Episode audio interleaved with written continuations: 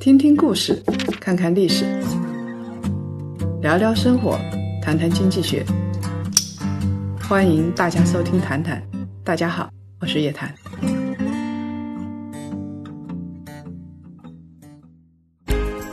叶檀财经开年之旅深入澳大利亚，实地考察最具投资价值的海外医疗健康领域。跟上叶檀财经的脚步，走进下一个诞生世界首富的行业，带你发现未来十年的财富。新年首发，最后两期，新年报名有优惠，赶快致电幺三八幺八零四四幺三二幺三八幺八零四四幺三二。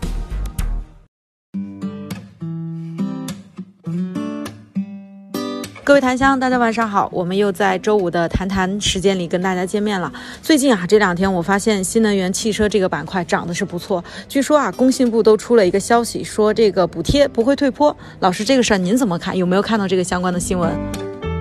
我怎么没有看到相关的新闻啊？我们今天晚上为了做这个节目，我还特意来龙去脉查了一查啊，就发现啊，一开始财经新闻上是有，包括什么，呃，新浪财经是转引的澎湃新闻，它是一月十四号发的，这个会议呢是一月十三号的，所以当时啊也不知道怎么回事儿啊，说是部长口误了，说错了。澎湃新闻的原标题是。新能源汽车补贴退出变奏，今年不会大退坡，但不太会延至明年，大家就欢欣鼓舞啊！反正又有补贴了啊！我估计比亚迪他们就很开心，对吧？库存量高了，他们就又可以卖了。结果一日游的行情，新能源车只高兴了一天。一月十三号啊，当天下午，中国经济网他引用了中国经济周刊的记者的话，就说啊，刷屏的这个东西别当真啊，因为当时微博的阅读量已经到千万级了，你们千万别当真，不是这么一回事儿。做新能源车的那个券商分析师开心死了，周末没休息，加班加点。就在跟大家说新能源车怎么有前景，特斯拉产业链怎么好，没想到一日游行情又没了。澄清了一下，没有大幅退坡。咱们的菠萝啊，查了一下他的券商分析师的朋友，看了一下你那个分析师朋友标题是什么来着？哦，他是也在那个会议现场，就是他先发了一条朋友圈说，现场见证部长说了不退坡啊，行业大利好。然后很快又发了一条，又变成现场见证部长口误，在现场听到了部长的口误，在现场见证部长口误啊！那有的人就没来及求证啊，当时就发出来了，发出来这影响多大啊？一年几百亿的补贴啊，这多大一个市场？然后我们为了求证啊，去点了一下这个分析师里面的内容，发现啊，标题是在，内容没了。啊，这个事儿就就这么地吧。然后我们还看了一下工信部的网站，因为他们官方网站是反映他们的意志是比较权威的啊。就他们自己到底来怎么解读的？我们发现啊，就是装备工业一司，就里边的一个司，他呢一月十三号发布了一篇，其实是一篇新闻稿了，是既然工信部发了，就说明代表工信部的态度的。他们自己就是这么看的，标题叫做“苗圩出席中国电动汽车百人会高层论坛二零二零，并发表演讲”，几百字的文章啊。然后我们发现牵扯到补贴的啊，有一句，这一句呢说了也等于没说。这一句怎么说的呢？做好顶层设计啊。联合有关部门评估新能源汽车补贴调整政策，尽早发布乘用车企业平均燃料消耗量与新能源汽车积分并行管理办法修正案。然后是把握好新旧动能的转换的节奏，没了，压根没提这事儿啊。在他们这个新闻稿里边，补不补贴的，就是看大事 啊，这个其他的你就别看了。可见新能源车现在多受重视。多受关注。我从这句官话里头得出来的一个结论就是，因为二零二零年新的政策，新能源未来十五年的规划就要出台了，所以呢，它的激励机制已经发生转变了。以前就给补贴刺激消费嘛，我首先要有第一批消费者。我才能把中国的新能源车的市场打出来，所以给补贴特便宜。我们看到新能源车有几万块钱的啊，特别便宜的都有。然后现在呢，不再一味的讲便宜了，现在他告诉你的是，我要看燃料的消耗量。我要给你新能源车做积分，我要优胜劣汰。你如果说技术比较好的、比较环保的，那这个汽车企业就我支持；如果一般般的企业，我估计也就淘汰掉算了。在接下来新能源车的行业啊，我认为整个新能源车产业会发生两个趋势。第一个趋势就是向头部企业集中，而且像特斯拉最近那么火，它就在国产化嘛。对，它告诉你，我已经不是一个美国品牌了，嗯，我是一个中国品牌的新能源车，嗯，对吧？它在国产化，所以资源向头部企业集中，要钱给钱，要人给人。另外一方面呢，两极分化，你这种一般的企业啊，玩完了，要被淘汰了，你要被淘汰了，要钱没钱，要人没人，要粮没粮。那你这样的企业，你说说是搞新能源车，其实你是搞老破小，嗯，根本就不支持。所以这样的企业，我觉得会有一大批会被淘汰出局的。那么有一些技术的，有一些资产优势的这些企业怎么办呢？据说现在有一个新的传说啊，包括像未来这样的企业，有什么新的传说啊？啊，对，一月十五号说那个广汽准备投资未来。金额是十亿美元，说广汽已经现在在目前了。然后呢，媒体去问了一下蔚来，蔚来回应说以公告为准。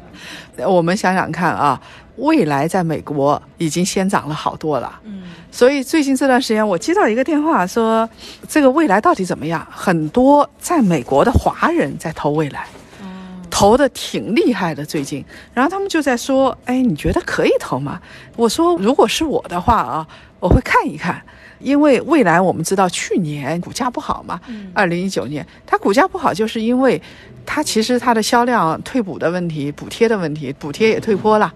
那个万钢中国科学主席说，这个退坡了百分之七十，不能再退了，要保持稳定了，对不对？呃，销量不好，然后呢，现金流有点问题，所以我觉得我看不准。我说的是，那现在来看的话啊。这帮提早埋伏进去的、先知先觉的，恐怕早就知道有这么一个并购了。嗯，所以我们看新能源企业就是三类。嗯，第一类头部，第二类中不溜的，有一些特色资产的被并购，或者是抱团取暖。嗯，还有一类小的，那就淘汰算了。啊，所以这个行业其实现在来看的话，它进入了一个正常的一个竞争格局。我也不能说叫正常不正常，应该是说初期阶段是一个大力发展的阶段啊。我们就来看，我觉得特斯拉这个东西很不可思议的啊，确实见证了中国速度。它在上海临港的那个特斯拉企业，你想想看，我们以前说特斯拉其实面临的问题跟未来很像的。嗯，特斯拉说一个狂人钢铁侠。有一点技术，但是他要去全球采购技术，然后呢，他有胸怀理想、野心勃勃，但他在美国本土一直做不成一件事情，他没有办法量产。你想，我们当时从特斯拉那个时候啊，跟一月之前不一样，一月之前买的特斯拉，那说明你是有钱人，很牛的。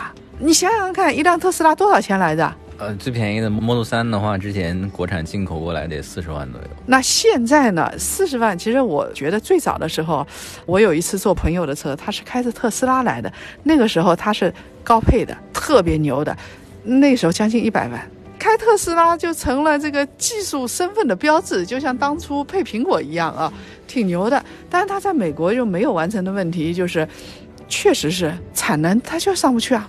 它无法量产啊！它那个说法是怎么说法呢？就像苹果刚出来一样，一开始是技术极客们玩的，就是一开始是一种身份的象征，价格比较高。我说的无法量产的意思，就是对于一般人来说性价比不够高。那这个特斯拉呢，在我眼里啊，就是它是处于这个新能源车的早期阶段。嗯，这个时候呢，价格比较贵，产量又比较少，然后它。价格下不来，买的人就少，它就无法量产。对，本质上在我眼里是一回事儿。如果它大规模量产的时候，一定是已经变成一种普通商品，日常的耐用消费品。嗯，那它一开始肯定不是日常的耐用消费品啊。呃我们来看啊，这次特斯拉中国的优势三大优势就显现出来了，前前后后一年的时间，而且它现在的价格刚好在三十万以下，所有的加起来二十九万九，所以他一天好像去试驾啊，去开的人挺多啊。我们真没收特斯拉的钱了，特斯拉是不是可以考虑一下啊广？告费结一下。就是你看中国的三大优势，为什么美国没有做到的啊？中国做到了。中国其实从电动车的技术上来说，咱们就不说了，待会儿再说啊。因为中国这次比较高调嘛。那中国的有三大优势显示出来了。第一，咱们的政府支持，这个力量极其强悍。要啥给啥，速度还特别快。这速度太快了，看了都傻了。就拿钱为例啊，第一笔一百多亿银团贷款，然后是各家银行，你有没有发现，只要是知名一点的银行、大行，还有上海本地的银行，像浦发行这种，浦发行当然它也是全国经营的啊，但是它的总部在上海嘛，像浦发行这种都在给他贷。他在美国就老是碰到现金流的问题，在中国一句话根本不是问题，嗯这哪是问题啊？土地是问题吗？根本不是问题，一年一亩啊几十万，在上海虽然偏一点，在临港，临港现在也算好地方啊，对不对？然后再接下来呢，就是我们此前这么大规模的补贴，培养了一批新能源车的消费者、爱好者。你现在想想，是为谁培养的？市场做出来了，然后他来了。对不对？那你来说说看，我们的消费者培养了几年？其实这个国内的新能源汽车的这个上量啊，是在一五年，一五年之前，一四年的话也就卖了七万辆，一五年一年卖了三十多万辆，然后当年的话是股票开始大涨，然后随后呢，这个从三十多万到七十多万，然后前两年的话，一八一九都是一百多万了已经。是不少了。当然了，跟中国的两千多万辆比起来啊，是一个零头。但是你想起步啊，它已经是全球最高的了。就是为什么现在所有的电动车企业都盯着这一块，看着中国市场？那么中国消费者太多了，而且政府支持的力度太大了，所以培养了半天，我们发现啊，它有可能是为两类公司培养的，一类就是特斯拉这样的头部企业。特斯拉说，请别叫我美国车，我到年底零配件百分之一百国产化。反正我看到新闻了，牛已经吹出来了，对不对啊？这个牛是吹在那儿。然后呢，第二类为哪类企业培养呢？为一汽、广汽这样的企业培养的。你想啊，一汽它也在要收购一些新能源车的企业，也在做。然后呢，广汽现在有收购未来的传说。很明显的，像这种大型的中国的传统大型车企都要发力新能源车。在二零三五年之前，我相信中国的新能源车的有可能啊，在市场占比啊，甚至在百分之五十以上。有些地方它就不允许你买传统车了。很典型的就是海南，海南有政策出来的，他们省政府的政策就是，再过两年我们就不允许卖传统燃油车了，你都给我去买新能源自动车。像北京这种城市应该也会吧？它的这个上海在接下来也是如此。我们看啊，其实像深圳用的都是比亚迪，你看它的公交车来来回回的开电动公交车。都比亚迪。我们去这个参观比亚迪的时候，就看到深圳政府就在公交领域倾尽全力在支持。然后长沙，我们看到它的这个自动车的一个智能驾驶，智能驾驶啊，一个试验场。那上海也有试验场，北京也有试验场。像上海这边的话，那不用说了，现在有比亚迪了，技术领先，市场领先。再接下来上汽呢？上汽其实是传统汽车企业里面研发做的，可能说是最好的公司之一，我觉得是这样的。新能源车领域怎么样？新能源车的话，上汽销量的话，北汽、比亚迪、上汽、吉利他们是前四，这个第一梯队，第二梯队下边基本就没了，再加一个广汽。所以这一次特斯拉是痛下决心了，因为他在美国都差点被某些人骂成美奸了。你想想看，二零一九年在美国国内骂马斯克人有多少？他的这个舆论风评在美国国内越来越差，但是中国人很欢迎他。在我们这儿做的而且他还说感谢政府，对吧？马斯克居然会说这样的话了，哇，他确实要感谢，要不然的话真有破产的可能。感谢政府这个事儿，的确，我之前觉得可能有一点做作的成分在里面，但今天我看到一个新闻特别有意思，特斯拉下一个工厂是要在欧洲建，是在德国。然后今天看到那个新闻说什么呢？德国呀有民众在抗议，抗议这个特斯拉砍伐森林。你建工厂砍伐森林这个不可避免啊，特斯拉已经承诺了，我砍伐多少我种三倍，我在别的地方补偿啊。但是呢，不愿意啊，德国人哪会愿意？德国人觉得你砍掉的树再也回不来了。这主要问题，那文章的核心的点在于哪儿呢？就是当地民众认为这个你砍伐会打扰到蝙蝠的冬眠，有超声，就是干扰了蝙蝠的那个超声波是吧？建设的进度肯定要延迟了。我觉得他们肯定不可能像在中国这样，一年从拿地到量产只用一年时间。我觉得可能在欧洲做不到。这就是刚才老师说的啊中国速度。所以你你看看中国速度体现在什么地方啊？第一，中国可以在最短的速度内培育出一个市场。你说，二零一五年到现在四五年的时间，它可以培育出一个上百万辆车的市场。第二个，它退不退补再说啊，即使是现在不退补了，它市场也出来了。嗯，然后第二，政府从各级政府强有力的执行，哇，这个是绝对做不到。内华达州再支持，他也做不到。然后中国还有一支庞大的制造团队，你想啊，你要说到便宜的话，它可以到越南去开厂啊，啊，它可以到马来西亚去开厂啊，它为什么要把特斯拉开到中国来呢？那么中国有一个庞大而完整的产业链，很多东西确实是可以在中国生产的。我们就来看一看啊，特斯拉产业链很多这么有的没的股价都在涨，对吧？有的真的是蹭热点了。沾那上特斯拉边儿的都涨了。啊，全都涨了啊！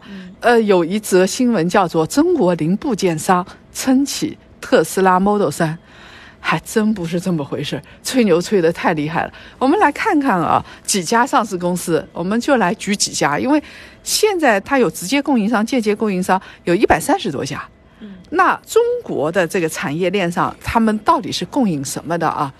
你看啊，比较牛的是三花智控吧，最近涨了好多吧。三花智控这儿供应的产品是膨胀阀水冷板，确实不是电动车里边的最最关键、不可替代的技术，这已经是比较好的了。还有一个叫三环是吧？你来说说看，三环是干嘛？因为特斯拉 Model Three 的话用它用的是那个永磁电机，永磁电机要用一种磁材料叫铝铁硼，中国最好的这个铝铁硼的制造商就是中科三环。我听起来跟我们以前分析过的稀土有点关系啊，所以大家看啊，就是从钴啊到硼啊的稀土领域的啊也开始上涨了。其实啊，说实话，中国的稀土产量呃是挺高的啊，有一段时间说全球的什么百分之九十是中国生产的，但是中国的提炼技术不算高的。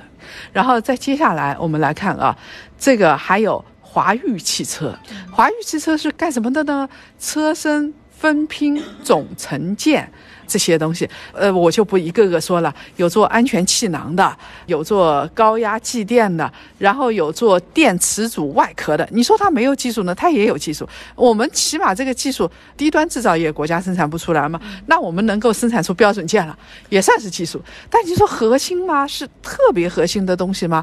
也未必，反映了中国制造的升级，但是还没有掌握核心技术。那有一个国家哦，我发觉这次挺奇怪的。这次特斯拉到中国来，中国也希望借此做成产业链。特斯拉说百分之一百要这个国产零配件啊，有一个国家提供了非常非常核心的零配件，而且很多，但是特别低调，说也不说。日本这个就很奇怪了。哎呀，猜对了，蒙对了啊！那为什么日本会这样子？它提供什么零配件呢？跟我们说一说，在电动车领域，日本不声不响，到底做了些什么事情？来，日本呢，就是松下，特斯拉之前只有一个电池供应商，就是松下。电池的成本差不多占这个整车制造成本的一半左右。然后刚才叶老师也说了很多这个 A 股的所谓的概念股啊，特斯拉产业链啊，他们提供的这个东西的价值量呢，最高的三四千，低的几百块钱。你去算特斯拉每年这个产量啊，几十万辆车，几千块钱，你说这收入也就最多几个亿嘛。大家一定对这些概念股要谨慎。你们知道松下那个就是给特斯拉提供电池的这个业务的毛利率多少吗？百分之二十。而且一九年的时候，松下这个电池业务的毛利还下滑了。一九年是特斯拉量产的大年，它赚的钱还更少了。然后你就想 A 股这些企业，它能在这上面挣到多少钱？我就想起来了啊，跟宝马这些车一样，特斯拉的今后的价格还会下滑，尤其是大众款的。所以对于特斯拉来说，它就跟苹果一样，它产业链上，尤其是中低端的这些企业。净利也好，毛利也好，它给你的控制的是非常严的。就你赚多少钱，特斯拉是能够算得出来的，让你活下去，同时又吃的并不太饱，要靠规模扩张来做这个事情。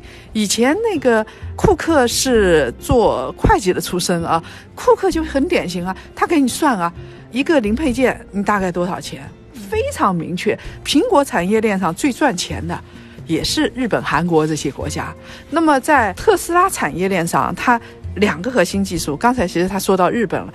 日本我们来说说，它提供了一些什么技术啊？毛利在百分之二十，其实还没想象的那么高啊。它提供的是电池材料啊，中国是最好的，大家提供电机的，这这已经是属于技术相当好。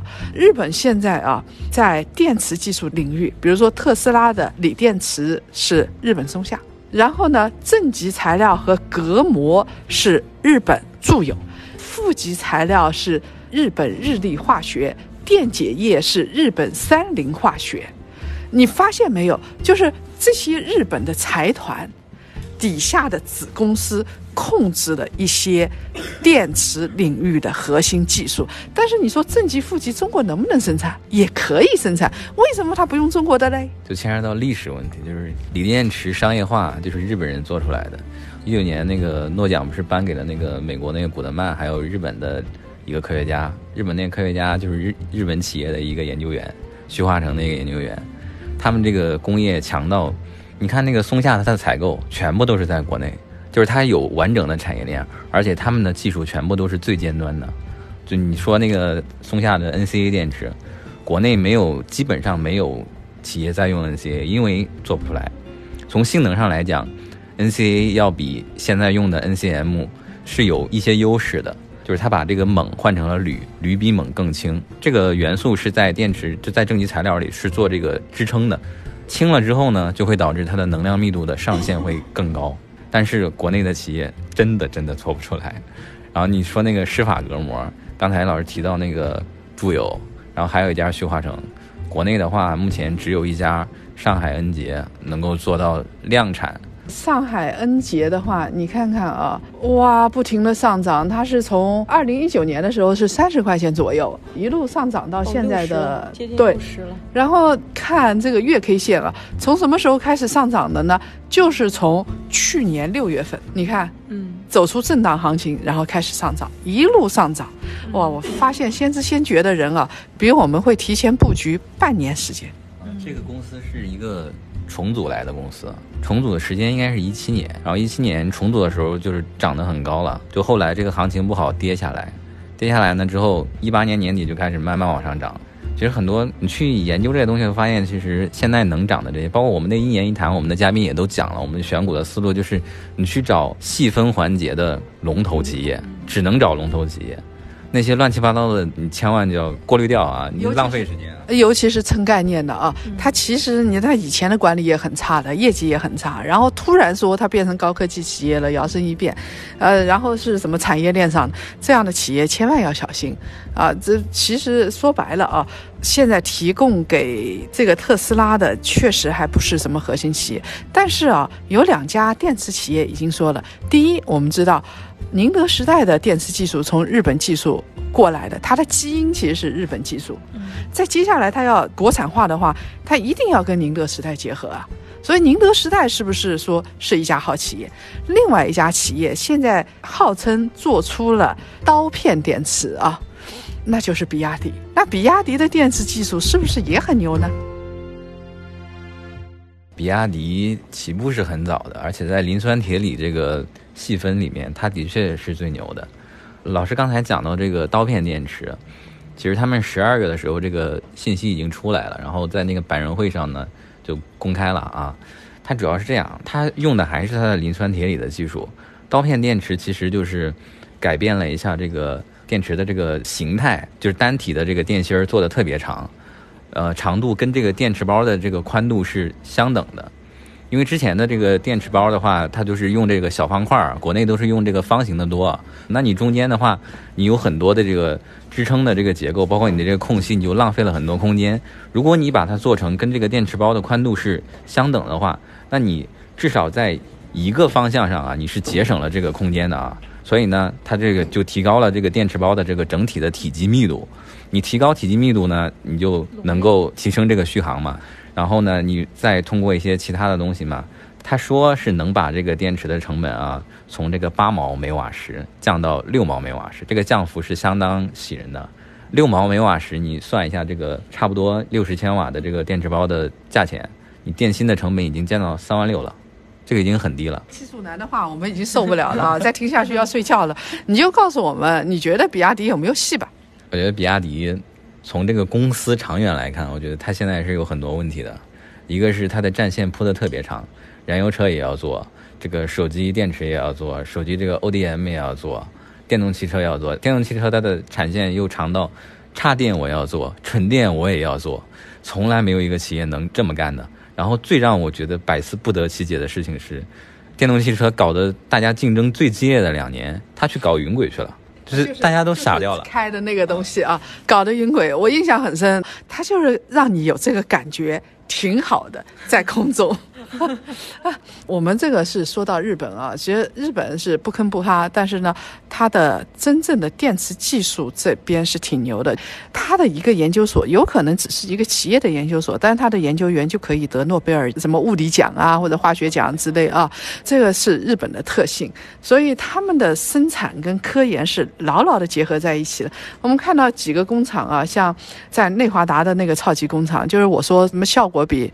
呃，上海临港少多了，它就是它跟松下有一个合资的电池厂，也就是说，如果说将来它分成中国市场和非中国市场两大市场，那么中国市场这一块有可能会跟中国的电池企业来结合在一起，像宁德时代之类，但是。它在内华达州，或者是像加州的，还有布法罗的，还有柏林的，就德国的那些工厂，它在非中国市场的话，它有可能用的电池，我认为依然会是日本的，松下的，因为它要抢占全球的市场，那全球市场又比较韧，所以他会做那个市场。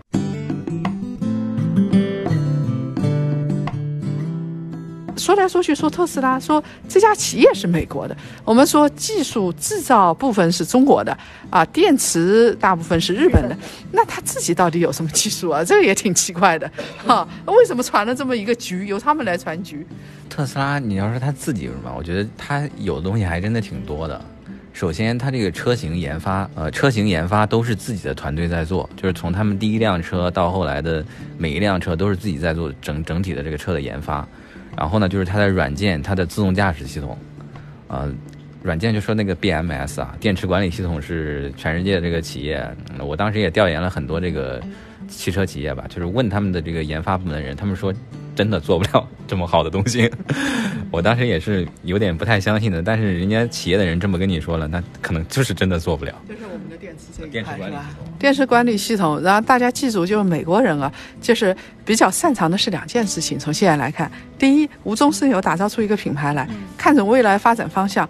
中国也有，我印象很深，前几年啊，我跟福星、跟恒大做电动车，福星做电动车，然后是很多这种。大的财团在做电动车，我就觉得他们已经意识到未来电动车是一个大的风向，但是有可能有的是因为基因的问题，做车做不出来，或者他做这个新能源的这些东西都不太做出来。而且电动车这个领域，大家要想想看，它投资量是非常大的，它需要有一个非常庞大的一个风投体系，要大家给你钱，你才能做得出来。中国呢有风投市场，但是没有那么大。那中国是靠。什么东西来解决风投不足这一块的呢？政府、政府、银行再加上风投市场，三者结合，满足给他们提供弹药。嗯，啊，中国是这样子的。那么这一波，我们看啊，美国两大优势也显示出来了。第一个，无中生有，造未来市场；第二个就是他们的软件系统。我觉得还还是毫无疑问的，整个电动车的软件系统，特斯拉恐怕是紧紧控制在自己手里。当然了，从这件事情来看的话，就是特斯拉包括 Trump 是不是对中国这么坏？如果说他对中国真的卡得很严的话，就像有的国家一样，或者有的地区一样，根本就不出口给你，禁止跟你来往了。但是他现在大的工厂、超级工厂还是过来了，而且他还承诺要国产化。我们通过这种经济现象，我们可以看得出来，有可能川普跟中国的关系没有我们想象那么坏，但是他要挑一些事情告诉大家他是爱国的，这是政治家的手段。当然了，在这个产业链里头啊，我们现在没有谈到的是。苹果产业链里头，其实蛮引人注目的一些国家，比如说韩国，我们到现在为止没有谈到。嗯，还有一个中国的台湾地区，它在手机的产业链里头是非常重要的，我们也没有谈到。而且它现在技术封闭，事实上是自绝于这条产业链吧，自绝于发展，自绝于人民了。其实这一期我们聊新能源车，我觉得重要的是给大家理清楚了整个的这个产业链，中国、美国、日本到底有什么样的特色，有什么样的优势。然后同时呢，最重要的是给大家也扒了一扒啊，现在这些蹭特斯拉的这些公司，所有呢在听这一期节目的檀香一定要看好手里的这个公司，千万不要买到一些蹭概念的公司，最后啊可能就被关进去了。好，这一期的谈谈到这里就结束了，我们下一期再跟大家继续聊。好了，各位檀香再见。好的，各位，我们下期见。